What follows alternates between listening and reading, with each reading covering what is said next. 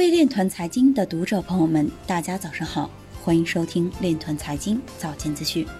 今天是二零二零年七月二十八日，星期二，农历庚子年六月初八。首先，让我们聚焦今日财经。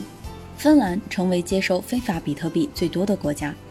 德国上市矿企向推特发起诽谤诉讼。陕西省参与跨境金融区块链服务平台试点银行达二十二家。外汇局跨境区块链平台试点累计放款金额达三百六十亿美元。IPFS 可能成为下一代互联网的底层标准之一。比特币近期价格上涨，使其与美国股市脱钩。疫情逐步得到控制后，区块链会迎来新一轮发展高潮。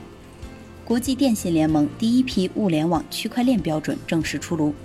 威神表示，正在推动客户开始以太坊二第一阶段的实施工作。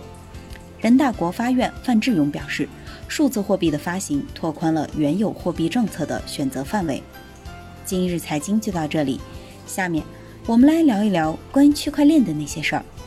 据人民网七月二十七日消息，陕西省政协办公厅编发的社情民意信息中，民盟陕西省委会建议，利用区块链技术，从种子研发到市场流通各环节实现有效追溯，建立各个参与，包括农村职能机构。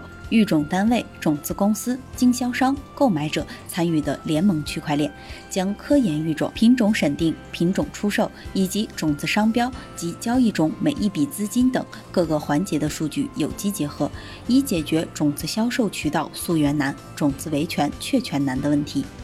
以上就是今天链团财经早间资讯的全部内容，感谢您的关注与支持，祝您生活愉快，我们明天再见。